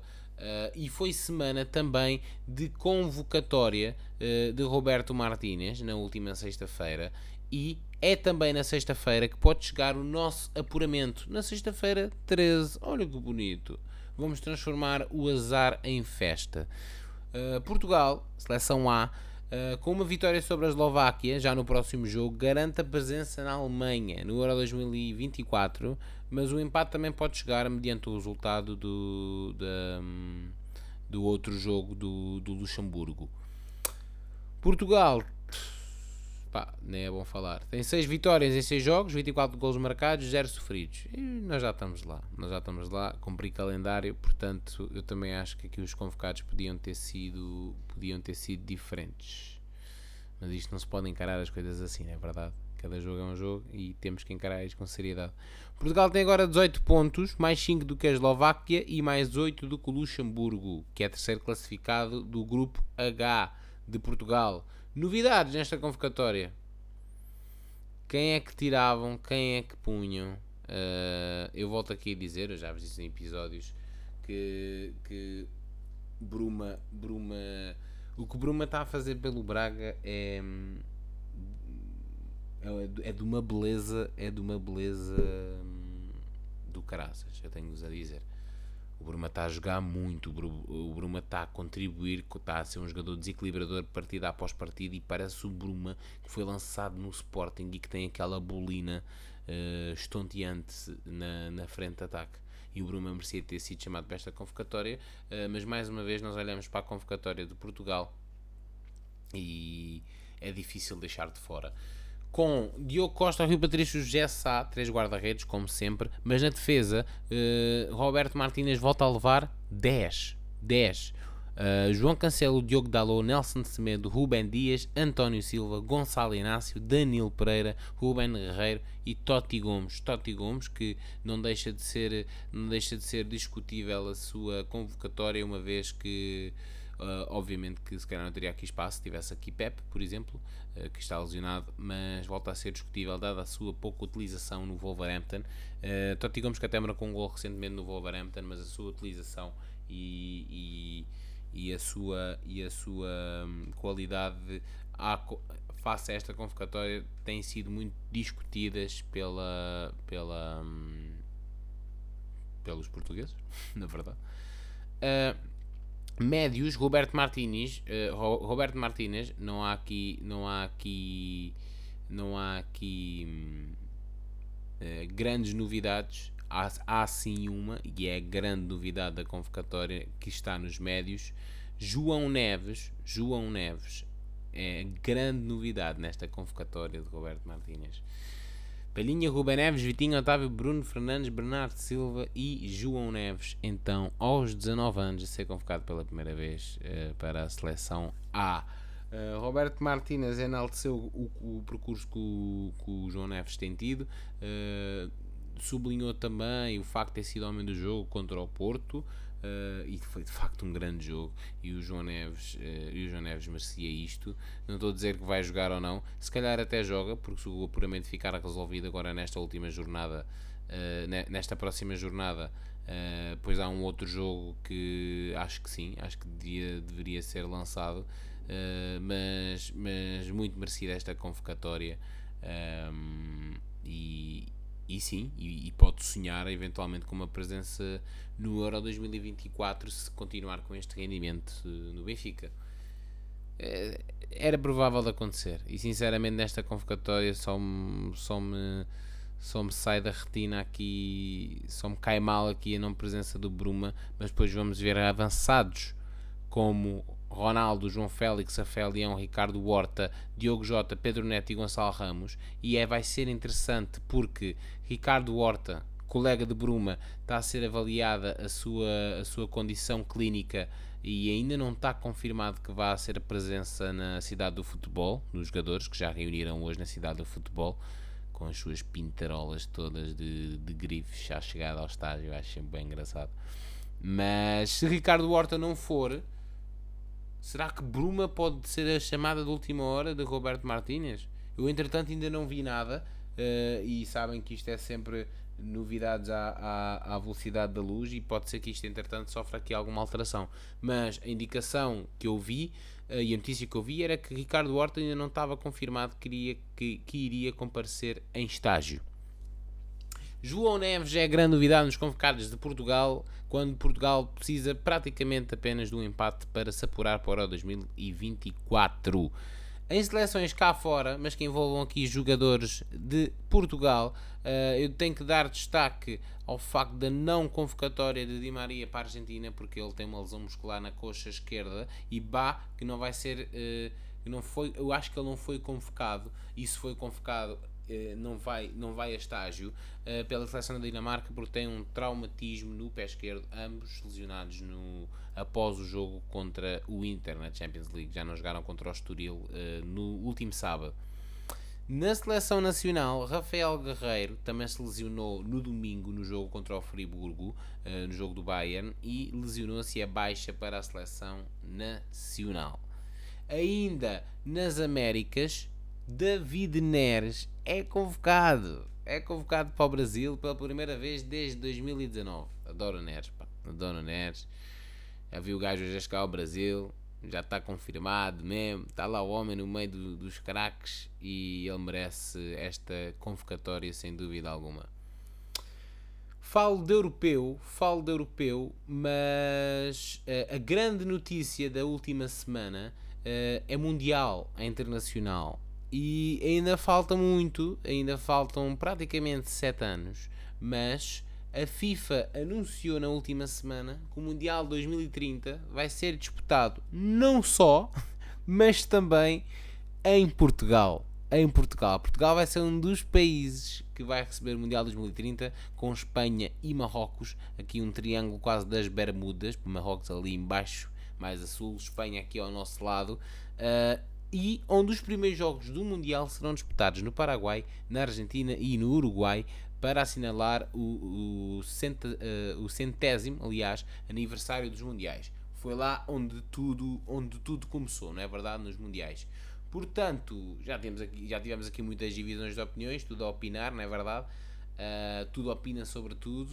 Uh, e porque o Mundial vai ser na América e depois teve, e vai ser na vai ser em África e depois é na Europa. É assim, só os primeiros três jogos mesmo do Mundial é que serão disputados nestes três países, que era, para, que era porque foi lá, foi lá onde nasceu o Mundial, os primeiros Mundiais. Uh, e depois lá está, é Portugal, Espanha e Marrocos, não é assim uma distância assim tão grande, obviamente que Marrocos uh, não é, não é ali, não, é, não está tão lado de Portugal como Espanha, mas, mas, mas é um país relativamente perto até. Uh, e eu, e eu sou-vos sincero, uh, apoio mundial aqui. Obviamente que, obviamente que uh, Portugal quer sempre muito projetar-se lá fora e dar o nome lá fora, e às vezes não pensamos tão, tão para o que se passa uh, cá para dentro, não é? No nosso país e na nossa, na nossa sociedade. Uh, o facto é, é inegável esconder e esquecer que, que o futebol tem uma preponderância enorme, não só como fonte de receitas, mas como união de povo e, e, e, cultura e cultura no nosso país portanto eu acho que é uma excelente notícia e se alguma coisa correr mal até lá também e não há de correr mas acho que só vai correr para melhor Uh, e, e se ainda este ano tivemos. perdão. E se ainda este ano tivemos jornadas mundiais da juventude onde reunimos mais de um milhão e meio de pessoas no mesmo espaço, uh, futebol é uma AKA também religião e então mundial, que é a prova máxima do futebol. Acho que vai ser uma festa bonita e depois do Euro 2004, onde acho que foi uma das alturas mais bonitas de união no nosso país entre os portugueses porque era bonito ver as bandeiras na varanda e as pessoas literalmente a torcerem, a torcerem por Portugal. E é sempre bonito, eu gosto, gosto é. Uh, Mundial 2030 está de volta. Está de volta, está de volta não, o Mundial 2030 uh, eh, faz com que Portugal volte a estar no centro do mundo com um novo Mundial. Portanto, para mim é um, é um highlight sem dúvida, sem dúvida desta, desta semana. Uh, aqui, aqui, uh, dar aqui um pequeno parecer uh, à semana, à semana da linha para lá, à semana de liga, de liga e dos principais destaques na, nas principais ligas, ligas europeias. eu tenho que dar aqui, tenho que dar aqui uma chega sem dúvida ao jogo da jornada que se passou em Inglaterra e, e, juntou Arsenal apenas e City apenas na Premier League. E pela primeira vez desde 2015 o Arsenal conseguiu vencer o Manchester City para a Premier League. Eh, o, Manchester City que não só perde com o Arsenal, ao fim de 8 anos pela, para a Premier, como soma duas derrotas seguidas para o City na Premier. E há aqui um registro também que já não acontecia uh, há bastantes anos. Uh, uh, de duas derrotas seguidas para a Premier League por parte do City. Isto são os highlights, são os, é o principal highlight para mim desta, desta, jornada, desta jornada, não só na Inglaterra, mas, mas lá fora. Uh, na Premier ainda posso dizer que o Neto assistiu no empate do, do, do Wolves. O Jota do Liverpool voltou a marcar, mas foi para a Liga Europa. E também o Podense em jogos da Liga Europa. Temos aqui sempre portugueses em destaque. Uh, tenho que ir aqui também à Itália, porque esta semana falou-se de Mourinho, disse que ia tocar, que ia tocar aqui no assunto, uh, e o Mourinho uh, respondeu, e bem, à crise da Roma na Liga, que goleou o Cagliari no domingo por 4-1 fora e fez um registro de 10 golos marcados nos últimos 3 jogos. Mourinho, que entrevistou, que teve uma, deu uma entrevista a um canal saudita, ao do Dubai, já não me recordo, esta semana, eh, e diz que ninguém sabe o futuro, mas acredita também que irá trabalhar na Arábia Saudita. Não sabe quando, mas que tem a certeza que é algo que certamente irá fazer. O Gazeta, o Corriere dello Sport, que é o jornal italiano, aliás, avançou esta semana, ainda antes do jogo contra, contra o Cagliari, do, de, da Roma, que Mourinho, se não, pontu, se não pontuasse, não, se não vencesse contra o Cagliari, que iria ser despedido da Roma. A imprensa italiana adora fazer a cama do Mourinho, mas o Mourinho deita-se em cima dela completamente. Mourinho aqui a responder e bem, e disse e bem que, que ia dar a volta por cima. A Roma que está tá da tabela para baixo ainda nesta, nesta fase da temporada. Começaram muito mal o campeonato, mas dar o destaque aos 6 pontos que a Roma já tem e que Mourinho já conseguiu somar uh, com a equipa romana. Em Itália também, a Salernitana de Paulo Souza continua sem vencer e é penúltima classificada da série com 3 pontos mas para mim o highlight, para mim o highlight desta semana uh, foi, foi em Génova, foi em Génova e não foi o encontro e não foi o encontro Rafael Leão Kanye West, não foi? Sim, Kanye West lembrou-se de ir a Génova. Kanye West é assim, nós temos que aceitar a normalidade como normal uh, nos comportamentos de Kanye West. Eu não estou a dizer que ele não, não pode ir a Génova ver um jogo do Milan. Se calhar até foi à Itália Fashion Week e acabou por passar ali. Mas opá, caguei-me a rir com uma foto do. com a foto do Rafael e com o Kanye West. O Kanye West com boa cara de mal, com os seus trapos todos em cima. Uh, mas nem foi esse o principal destaque na, no que envolveu essa partida. Foi sim Giroud.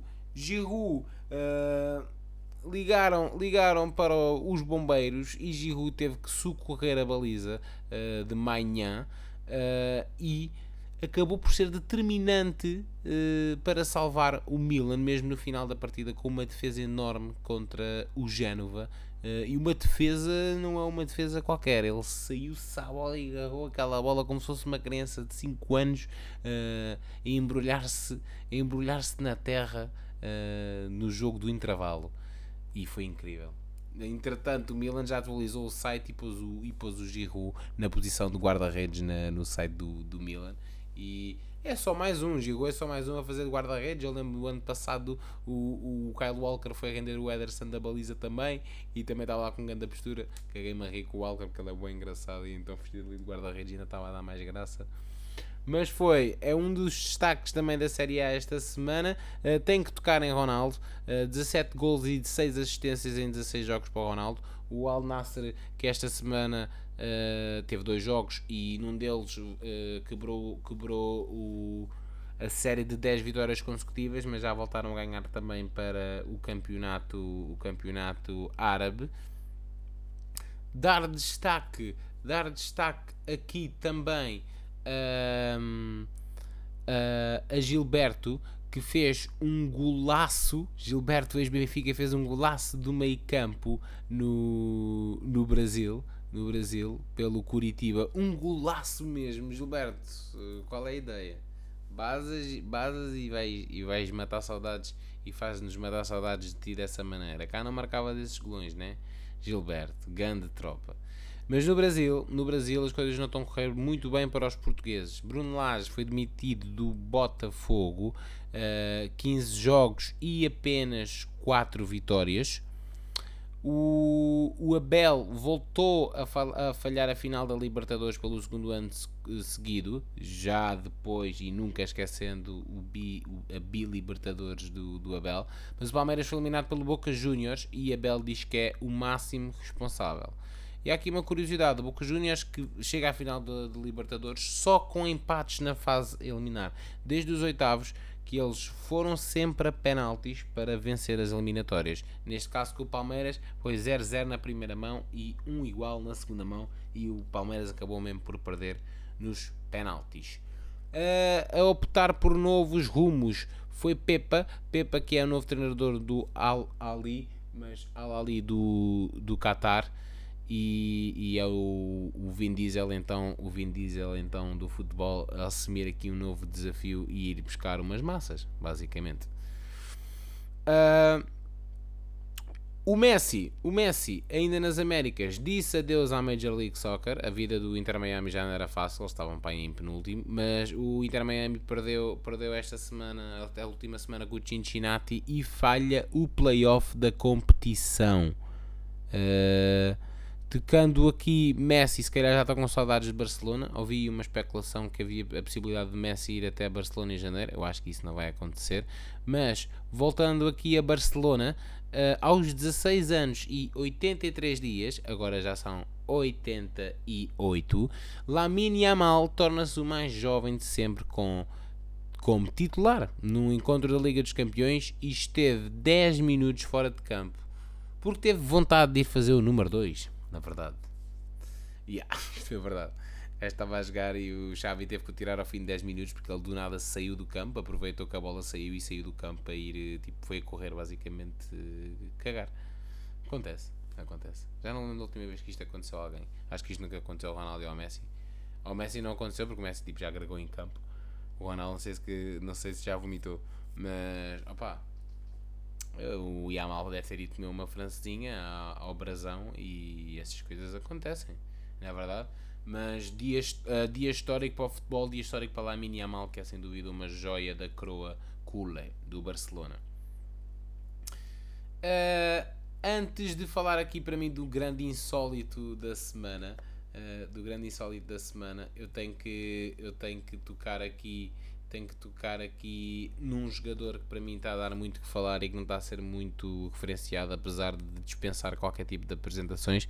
Eu tenho que falar de Isco, não é português, eu sei, mas tenho que dar aqui destaque a um jogador que está a voltar à ribalta e tem um talento sobrenatural nos pés. Ele vem do rival Real e é um ídolo do Betis. O Isco passou um ano passado sem clube, sem jogar, teve uh, inclusive uh, uma fase pior a nível pessoal também e, e, a nível da sua saúde mental, muito fruto também da maneira como foi conduzida a sua saída, não só do Real Madrid, mas o facto de ter estado tanto tempo sem jogar. E Isco, esta temporada leva 11 jogos, 2 golos, uma assistência, 27 passes decisivos, 5 grandes chances criadas, 19 remates, nova baliza e é assim o Isco não é bom não esquecer o palmarés do homem. O Isco, por exemplo, é homem das 5 Champions. É outro homem que tem 5 Champions. Um jogador que brilhou com a bola nos pés. Uh, era um jogador muito criativo e acreditem, foi um dos melhores médios que eu já vi a passar em curto, em, não é em curto período que ele teve lá, ele teve lá ainda vários anos, uh, pelo menos os 5 da Champions, mas um médio dos médios mais criativos que eu já vi a jogar na posição no, no Real Madrid, sem dúvida alguma. Eu falei em insólito, falei, é verdade. Uh, não sei se te lembram de Josué, jogador do Braga, creio que também já passou pelo Porto. Uh, Josué, que está a jogar no Legia de Varsóvia da Polónia, foi jogar esta semana para a Liga Europa diante do AZ Alkmaar e eis que estava a sair embora e a entrar no autocarro da equipa para irem certamente para o aeroporto, mas foi detido pela comitiva, pela comitiva não, pela polícia neerlandesa, uh, já no interior do autocarro do Legia e passou a noite na esquadra. Sim. Uh, o que é que aconteceu aqui? O que aconteceu basicamente é que houve basicamente o staff do clube da Azel Comar estava a picar, estava a picar, estava a picar e, há alegações também que agrediram mesmo o presidente do Légia e, e basicamente uh, o Josué uh, andou lá envolvido com, com elementos da, da segurança do Azel Comar, ele e outro jogador do plantel e a porra não correu bem. Nós pensam em Josué e pensam assim, oh, claro que só podia ser o Josué. Pá, não digo o contrário, mas isto é. Mas isto é. É ridículo, man. Espera-se-me aquelas merdas que aconteciam tipo há bué de anos, man. Tipo, mesmo há gangster, gangster shit. Há uma foto dele a ser levado tipo pelos dois bofias, mais parecem dois ultras, sinceramente. Aliás, os ultras até estão aqui, estão aqui atrás. Uh, e é linda, e é linda a foto. O gajo com aquela cara de Xê, vocês não sabem que eu sou Tuga. Não, mas ridículo alinhar esta semana de forma a acabar isto, maltinha, que já vamos, já vamos muito prolongados, já vamos muito prolongados nisto, uma hora e meia a ouvirem-me, uh, uh, já é, eu confesso que é, que é muito tempo. Tem que dar o alinhado esta semana à vitória histórica do Braga na Champions, obviamente, depois de estar a perder por 2-0 perante 75 mil adeptos em Berlim, uh, uma, um marco na história do Braga e nos livros do clube da cidade de Braga. Uh, em contrapartida, o desalinhado, o desalinhado vai para dois internacionais e não portugueses. lá fora, eu tenho que pôr aqui dois nomes: um desalinhado em termos de em termos de talvez alguma decepção e alguma, alguma caída a pique da carreira do jogador internacional francês foi Pogba. Pogba voltou a testar positivo já depois de ter sido acusado de doping. Ele voltou a testar positivo para a testosterona na última semana, que é considerada uma substância dopante, eh, numa contra-análise e arrisca uma longa suspensão. A Juventus já se pronunciou e ele está suspenso por tempo indeterminado. Pogba é aquele gajo que hum, sempre prometeu muito, mas eh, eh, a o, o peso que ele sentiu nas pernas desde que chegou ao Manchester United depois daquela transferência, e sim, já lá vão longos anos, mas ele nunca, nunca aquilo depois nunca mais correu da melhor forma. Ele que se viu também envolvido, o Pogba não esquecer que ele é campeão do mundo, atenção, eh, e faz parte desse lote de campeões do mundo na França em 2018 e é um grande título que ele tem no seu palmarés uh, e não, esquece, não convém não esquecer mas ele tem se vindo envolvido sempre em muitas polémicas, inclusive é com o próprio irmão que também, que também é jogador uh, e o irmão, e ele, e o irmão que estão de costas voltadas porque diz que o irmão uh, esteve envolvido em uh, ações de bruxaria para, para, para basicamente lixar o irmão. E lá está. É, nos, di nos dias de hoje onde falam de muito mídia e pouco futebol, uh, talvez Pogba esteja envolvido nesse barulho. Desalinhado também de uma forma triste, tenho que apontar aqui Bacham, jogador Bacham do Sheffield, eh, que partiu a perna sozinho este fim de semana contra o Fulham. Uh, e foi um lance que eu ainda hoje estou para perceber o que é que aconteceu ali, porque ele estava uh, a ir para a linha de fundo para ir cruzar uh, para a área e cruza a bola de facto e ele cai estatelado no chão e o, e, e o osso todo saído da perna ali naquela meia amarela, aquilo arrepiou-me de uma forma tipo arrepiante, a ver? Partiu a perna, tipo, mas sozinho, sozinho. A pessoa pensa logo tipo quem é que lhe deu essa fruta, quem é que vai dar tipo 20 jogos fora. Foi um bocado estranho, o jogador de 32 anos uh, é sempre aquela fase chata para te é sempre chato lesionar-te, mas aquelas fases em que tu queres dar um prolongamento à tua carreira, eventualmente, e estas lesões, se calhar, dão sempre que pensar uh, nas contas da carreira, não é? Maltinho, ao dia 9, ao dia 9 é dia, uh, é dia de. Epá, isto é assim. Isto é muita palei, né? Isto é muita faleia, a gente faz, a gente esmiuça aqui, a gente esmiuça aqui muita, muita coisa. Uh, mas tocar no dia 2, tocar no dia 9 é dia de eleições neste podcast e eu acho que devíamos eleger quem é que para vocês e por favor, respondam lá na caixa de comentários. Deem lá um, deem lá um, um, um repost nisto. Esta resposta talvez neste momento do campeonato seja um bocado óbvia, mas digam-me quem é o melhor 9 da Liga Portuguesa? Liga Principal, Liga 1. Liga Betclic Portugal. Quem é o melhor 9 da Liga Portuguesa neste momento? Posso-vos ajudar e posso fazer isto por ordem, se calhar, exibicional e de golos na, na, na, na Liga, na Liga Betclic. Tudo, todos estes são números 9. Então temos Gyökeres com 6 golos. Temos Bozenic do Boa Vista, também número 9, com 5 golos. Temos Abel Ruiz do Braga com 1 um golo, marcado este fim de semana contra o Rio Ave. Temos Taremi com 1 um golo uh, pelo Porto. E Artur Cabral, que pouco tem jogado ou nada, uh, tem 0 golos pelo Benfica neste, neste campeonato. Quem é o melhor 9 da Liga Portuguesa? Na minha opinião, é sem dúvida e a demonstração de, a demonstração e a confirmação desse mesmo talento Jóqueres é sem dúvida o melhor 9 da Liga Portuguesa não só o melhor 9 mas um dos melhores jogadores a atuar neste momento na Liga Portuguesa e muito mais tem para trazer e muito mais tem para trazer e maltinha, foi mais uma semana. Foi mais uma semana. Uh, isto é. Isto é sempre uma conversa longa e, e, eu por acaso tenho alguma curiosidade em perceber se vocês conseguem, conseguem ter flow nesta minha conversa, se conseguem não ficarem com sono. Às vezes a pessoa tem mais vibe, outras vezes outra pessoa tá, não está com tanta vibe, é normal. Uh, vibe de discurso, ou, ou, de piada, né? até de piada.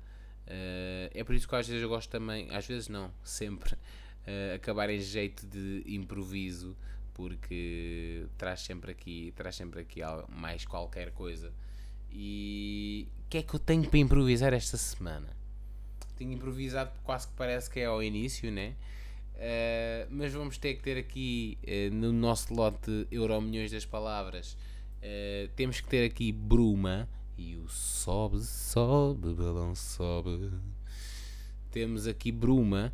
Uh, tem que pôr Héctor Hernandes, que do meio do nada, do meio dos escombros de Chaves e, da, e, da, e do reerguer das cinzas, temos o melhor marcador atual do campeonato isolado, com tanto jogador bom no campeonato. Este jogador está a mostrar ser uh, um, um, um diferencial no Chaves. Uh, tenho que pôr a palavra mundial, sem dúvida, uh, porque o Mundial será em Portugal em 2030 e é sem dúvida uma boa notícia para o país. Uh, Laje, mete Laje, porque Laje, apesar de apesar de, da sua qualidade enquanto treinador que lhe é reconhecida por muitos, foi despedido do Botafogo e apesar de o Botafogo continuar em primeiro lugar, o registro de Laje até foi um bocado preocupante no Botafogo e a sua passagem foi muito curta pelo Botafogo e não vamos esquecer que passagem curta que ele já teve também na Premier League pelo Wolverhampton o Bruno Lage não tem tido assim tanta sorte desde que saiu do Benfica última palavra sem dúvida que vou escolher Lamine Yamal. Podias ter outras tantas, mas tenho que dar o destaque a Lamine Yamal, que torna-se o jogador mais novo de sempre a participar na Champions League enquanto titular. Enquanto titular. E agora vocês dizem-me assim: que música é que me vais dar esta semana? Esta semana é a capela, maltinho. Esta semana é a capela mesmo. A capela. Não vai ser nada a capela. Não vai ser a capela porque eu encontrei uma merda tão engraçada esta semana, vocês não fazem ideia. Semana gorda, semana Champions. Opa, eu tive que explorar e encontrei. E encontrei. E vocês ac acreditem, é possível meter ouro sobre azul. Uh, não sei bem se é ouro sobre azul, mas uh, eu acho que vocês devem só ouvir e tentar apreciar este momento. Maltinha, Uh, foi o episódio, foi o episódio número 14. Uh, eh, espero que continuem desse lado, espero que espero que continuem a dar back, espero que eu não espero que eu consiga trazer consiga trazer uh, boa, boa, boa conversa para os vossos ouvidos e que, e consigam e que consigam desfrutar aqui do momento comigo. Uh, eu que espero fazer episódios tão longos quando não estiver aqui a falar sozinho e, e mais tarde ou mais cedo terei aqui companhia para falar, para falar, uh, para termos aqui uma conversa ainda mais fluida com vocês e espero que continuem desse lado. Uh, temos tido aqui umas, umas visualizações novas a pipocar também, portanto continuem desse lado e eu vou-vos deixar com esta pérola perdida aqui no meio do, do oceano, porque há sempre pessoas atentas na, no bairro que gostam da Champions League e decidiram criar um instrumental de hip hop da Champions League. Fiquem com esta maltinha. Uh, meus fiscais, estamos juntos e boa semana só para quem ouve, já sabem qual é a ideia. Bora lá!